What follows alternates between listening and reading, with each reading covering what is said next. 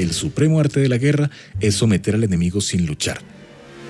El arte de la guerra se basa en el engaño. Pues quiere decir que lo que hacemos en publicidad es eh, engañar, tal vez. Siempre que hablamos de publicidad o siempre que hablamos de mercadeo se habla de estrategia. Hola, mi nombre es Lobsan Salguero y en este podcast de Caracol vamos a hablar de un libro que tiene 25 siglos de antigüedad y que nos va a enseñar a hacer mercadeo, a hacer publicidad, a hacer cosas inteligentes para que nuestras marcas, nuestros emprendimientos funcionen. ¿Usted alguna vez se imaginó que iba a poder acceder a un libro de hace 25 siglos para que su empresa funcionara mejor? Pues aquí estamos. Caracol Podcast presenta El arte de la guerra publicitaria con el profesor Lobsan Salguero. Episodio 1. El engaño.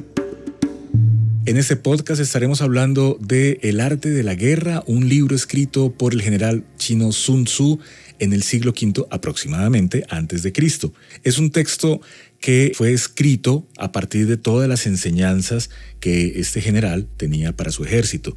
Ha servido de inspiración para grandes estrategas del mundo militar, como el caso de Napoleón o el caso de otros personajes que a veces uno cuando habla de guerra, pues obviamente tiene una connotación negativa, pero es importante también entender que personajes como Maquiavelo o el mismo Mao Zedong han utilizado este libro como una base conceptual para poder acercarse a lo que el general le enseñaba a sus tropas. Una de las cosas particulares de este libro es que fue tomado por los grandes estrategas como un elemento que les daba pistas de ese pensamiento milenario sobre la guerra. Pero realmente este es un libro que habla de la importancia de no hacer la guerra. ¿Cómo así que un libro que se llama El arte de la guerra te cuenta eh, sobre esas cosas que uno debería hacer para no entrar a la guerra? Y bueno, pues si ya entró a la guerra porque hay una confrontación y porque no hay nada que hacer, en este libro se encuentran textos o apartes o pensamientos, porque a veces es un poco denso. Y si usted que está escuchando este podcast realmente quiere profundizar en este tema estratégico, pues la primera recomendación es acérquese al libro. El libro, por su antigüedad, se encuentra muy fácilmente en Internet y el cual uno debería, si está metido en temas de publicidad y mercado, consultar todo el tiempo porque realmente hay elementos que te permiten hacer una planeación mucho más efectiva. Al principio hablábamos de que este podcast se llama El arte de la guerra publicitaria y es que efectivamente lo que vamos a hacer durante esta temporada en este podcast es hablar de cómo se mezcla el arte de la guerra, el libro, este libro de Sun Tzu, con lo que está pasando hoy en publicidad y los dos puntos sobre los cuales Sun Tzu se para en toda su estructura son dos frases que uno debería escribir y tener por allí en una libretita y son las siguientes. La primera es, el supremo arte de la guerra es someter al enemigo sin luchar. Si uno se acerca al tema estratégico y ya lo vamos a comenzar a mezclar y ahorita les cuento un poco eh, mi experiencia y, y por qué me acerco a este tema, si uno comienza a hacer la planeación de una acción estratégica ya desde gerencia o desde mercadeo, desde publicidad, pues realmente hay una cantidad de costos y hay una cantidad de inversiones alrededor de esto que uno si realmente valora los presupuestos de la compañía, pues hombre, debería estar muy claro en que la mejor manera de aprovechar este recurso es no entrar en una confrontación directa con la competencia, pero de eso estaremos hablando. Entonces el primer principio es, el supremo arte de la guerra es someter al enemigo sin luchar. Es realmente pensarse un poco la cosa y entender que nadie quiere entrar a una confrontación y si pensamos en términos comerciales, una confrontación es absolutamente costosa. Puedes perder territorio, obviamente puedes ganarlo, pero siempre es una posibilidad. Ese es el primer principio que nos va a englobar todo lo que vamos a hablar durante todo este podcast.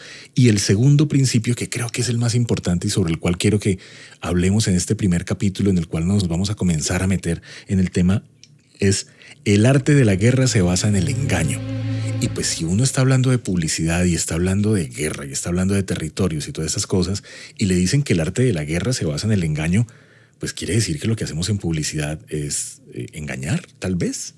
Mm, no sé, no sé.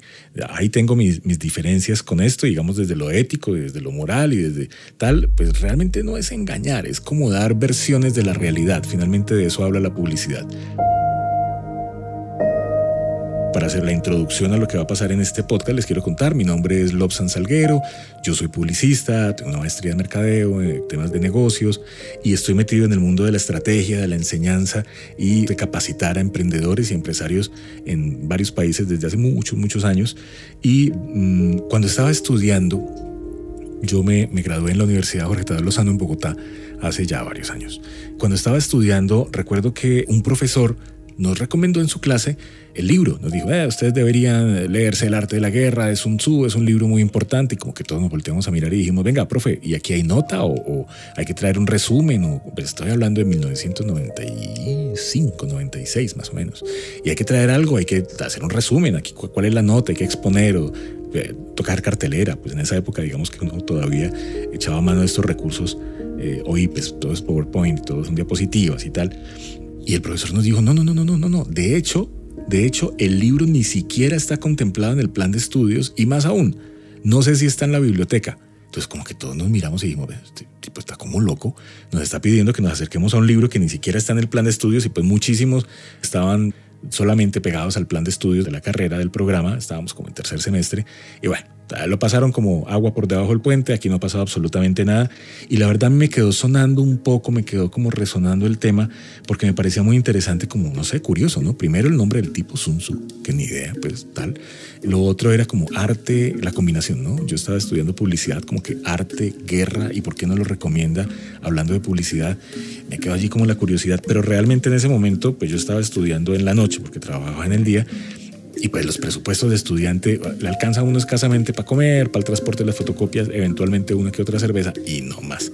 A veces incluso la comida se enredaba un poco, como que invertir en este tipo de cosas adicionales era difícil, por eso siempre se recurría a la biblioteca de la universidad, pero este libro casualmente estaba prestado y estaba prestado todo el tiempo y nunca tenía uno como la posibilidad de acercarse al libro, pensar en descargarlo en PDF, eso era mm, irrisorio porque no existía el concepto, Internet hasta ahora era pues como, como un rumor más de ciencia ficción por allá como de, no sé, Terminator, ese tipo de cosas. Entonces pensar en, en que nos íbamos a acercar a un libro de estos, a cualquier libro, a través de algo diferente al libro mismo era o una fotocopia pues para la época era simplemente impensable ni siquiera pues nos imaginábamos que un par de años después podríamos descargarlo de alguna parte, verlo en el celular, poderlo compartir. Esto no, no estaba en la mente de absolutamente nadie, pero casual o causalmente, como quiera usted pensarlo, yo entré a trabajar por esos días a la biblioteca Luis Ángel Arango, que en esa época era la biblioteca más grande de Bogotá. En este momento no sé si será la más grande, pero sí sé que es una de las más importantes. Y entré a trabajar allá. En los momentos de almuerzo, pues me quedaba allí como media hora, 40 minutos y pues estaba en la biblioteca y bueno, pues me iba para las salas de lectura como a, entre comillas, matar tiempo, pero realmente era como aprovechar, ¿no? Era como, no sé, me sentía como, como un niño en un sitio de dulces, con tantos libros así como a la mano. Entonces me, ponía a ojear libros, a veces de fotografías, a veces de arquitectura, a veces de diseño, tal. Y cuando el profesor pues, en algún momento dijo, ¿a ¿quién se ha leído el libro de Sun Tzu finalmente que les conté? Como que todos nos miramos y, mm", y me quedó a mí como la espinita. Y me fui a buscar esa, esa noche el libro a la biblioteca después de salir de, trabajar. subí, subí dos pisos y entré a la biblioteca y pregunté, vea, ¿qué el libro El arte de la guerra? Me dijeron dónde estaba. Cuando hoy encuentro el libro, era un libro pequeñito, realmente son 13 capítulos, no más. Era un libro pequeñito comencé a leerlo y no entendí nada. Porque era un libro como con muchas metáforas y como con un lenguaje, digamos, como por allá muy, muy elevado, muy etéreo como que no sentía exactamente en qué momento eh, esto se podía aplicar a lo que yo estaba haciendo, que era publicidad, ¿no? que era como el mundo de la creatividad y el diseño y tal. El libro quedó allí, lo comencé a ojear y no entendí mucho, pero me encontré uno que se llamaba El arte de la guerra y la mercadotecnia. Y ese sí lo comencé a ojear con un poco más de interés, porque pues estaba, digamos, como procesado un poco para la mercadotecnia de la época. Como les digo, esto fue 95, 96. Y entendí un poco más de qué iba el libro, claro. Y allí comencé a entender realmente interesarme en esa mezcla que hacían los autores entre lo que era el lenguaje militar del grupo objetivo, que en, publicidad de mercadeo es el target, pues utilizando anglicismos que tanto usamos en publicidad de mercadeo, desgraciadamente, pero pues ahí están. Y que como que siempre hablaba de que los directivos, de que los generales, de que el equipo, no sé qué. Y yo decía, ah, ok, sí se puede aplicar, sí se puede aplicar desde mercadeo. Aunque la verdad, como yo estudié publicidad, el mercadeo era como otro mundo en el cual uno como que no quería meterse mucho, pero bueno, estaba allí finalmente. Y comencé a entender que realmente había una relación. Y En esa época me enganché con el libro un par de, semanas, de meses y lo dejé al lado tal vez por tareas de la universidad o por la vida o por lo que fuera y no volví a pensar en ello. Hace un par de años yo soy, bueno, soy docente universitario, soy consultor de, de varias empresas en temas de mercadeo y en algún momento me volví a acordar del libro y ve el arte de la guerra, chévere, el libro aquel de la universidad. Y comencé a encontrarme con este libro.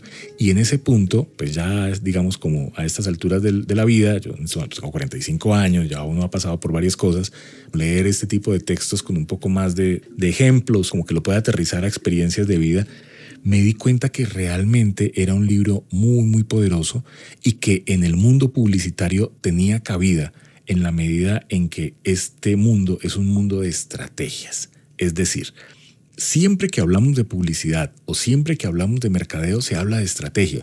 En este podcast lo que vamos a hacer es comenzar a meternos en los dos mundos. Vamos a meternos en el mundo del mercadeo, la publicidad, la estrategia, el emprendimiento, los negocios, pero siempre de la mano de esos preceptos que nos dejó Sun Tzu y muchas veces uno se encuentra con que hay empresarios grandes, medianos, chiquitos, emprendedores, como le quieren llamar, que comienzan sus negocios o comienzan a andar en el mundo de los negocios y no se dan cuenta que si no tienen una estrategia, pues realmente no van para ningún lado, porque no tienen un norte y a veces simplemente van actuando como por un tema muy visceral, como por un tema de instinto, pero no tienen a qué recurrir.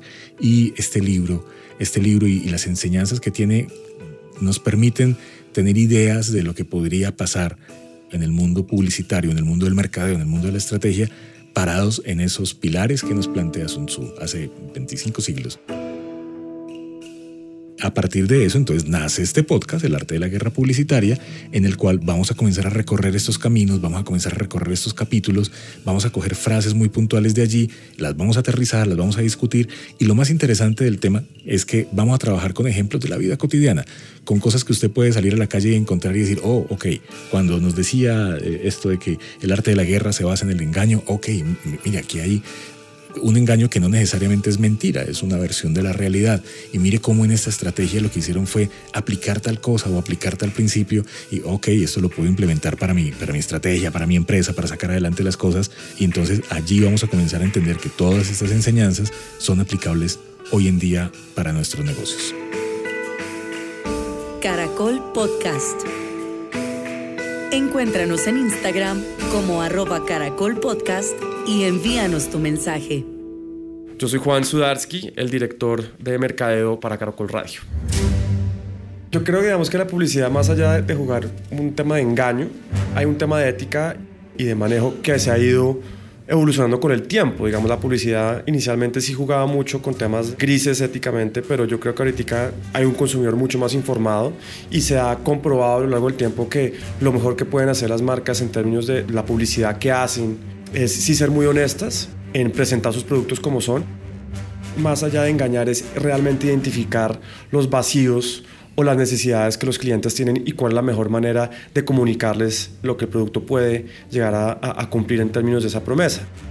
Ahora, hay todo un mundo, y es el debate actual, por ejemplo, en Facebook, que es que no hay una sabiduría por parte del medio que distribuye la publicidad sobre si los mensajes son verídicos o no. Se ve en la política, particularmente en las elecciones estadounidenses, sí se vio un tema de microsegmentación de poder entregarle a usuarios muy específicos información que corroboraba su visión de mundo que puede ser no basada en la realidad. Entonces sí creo que ahorita hay un nuevo debate frente al engaño, porque digamos la publicidad en medios tradicionales como la televisión, la radio, sí hay unos entes controladores y los medios mismos sí juegan un papel de, de Facebook, Mark Zuckerberg lo, ha salido a decir lo que ellos no ven que tienen una responsabilidad de, de hacerle fact-checking, por ejemplo, a la publicidad política. Entonces creo que si bien hay un, un consumidor muy sofisticado, si hay una, una tradición de veeduría y regulación frente a la publicidad tradicional. Sí creo que se abre un nuevo flanco, particularmente lo que son las redes sociales. Uno ve un Twitter que anuncia que no va a permitir publicidad política. Uno ve un Google que le pone unas restricciones muy importantes a la microsegmentación, al microtargeting para la publicidad política. Y uno ve un Facebook que simplemente se da las manos y dice es responsabilidad del consumidor en ver si eso es verdad o no. Entonces creo que la pregunta es mucho más compleja, un consumidor más sofisticado, un entorno de medios mucho más fragmentado y mucho más difícil de manejar y unas entidades que distribuyen la publicidad que no necesariamente son en medios periodísticos, sino simplemente redes donde se distribuye la publicidad. Entonces ahí uno ve las tres, entre las tres grandes redes de publicidad, Twitter diciendo no lo hago, Google diciendo le pongo una restricción y Facebook diciendo eso no es problema mío. Creo que la pregunta es muy, muy interesante. El arte de la guerra publicitaria. Caracol Podcast.